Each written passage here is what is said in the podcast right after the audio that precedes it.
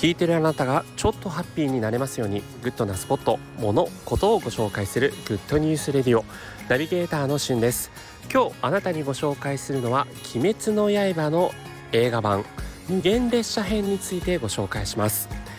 えー、もう言わずもがな大人気アニメーションとなっている「鬼滅の刃」その劇場版となる無限列車編が本日公開されました。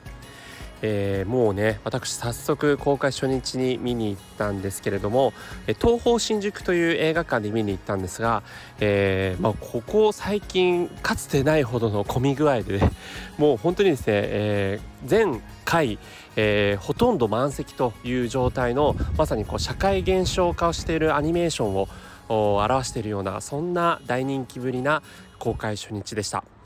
え鬼滅の刃ご存知のない方もいらっしゃると思うんですがまあ、えー、一言で言えば家族を殺された少年の、えー、鬼狩り鬼にね殺されたという、えー、そこの鬼たちを退治していくというような、えー、ストーリーになってるんですがちょっとね私の稚拙な言葉だと、まあ、非常にこう浅はかな感じのアニメーションになってるかもしれないんですがもう本当にですねその人々の、えー、情熱だったりとか友情劇だったりとか、えー、家族愛だったりとかいろんな深い思いにこう触れられるという意味でアニメーションそして今回の映画も涙なしには語れないようなそんなストーリーになっています。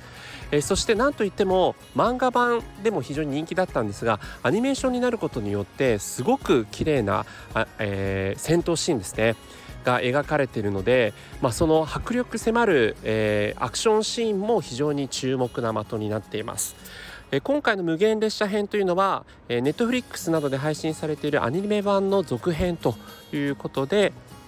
えー、実際にですね、えー、新しくこの、えー、無限列車編で出てくる、まああのー、鬼狩りにおいてのこう超エキスパートである煉獄杏寿郎杏寿郎というねキャラクターが、えー、主にこうすごくねクローズアップされるそんな、えー、展開になってるんですがまあ本当にこう「あの鬼滅の刃」をね、えー、ファンででしたらもう必ず劇場で見ていただきたいですし「鬼滅の刃」ご覧になってない方はですね今からでもえネットフリックスなどのやつを見ていただいてその後にこう劇場版見ていただくともうアクションシーンもすごかったですしね、えー、めちゃくちゃ感動したそんな映画になっていますので、えー、一人でも多くの人に見ていただきたいなと思って共有をさせていただきました。今回は「鬼滅の刃」劇場版についてご紹介しました。それではまたお会いしましょう。Have a nice day!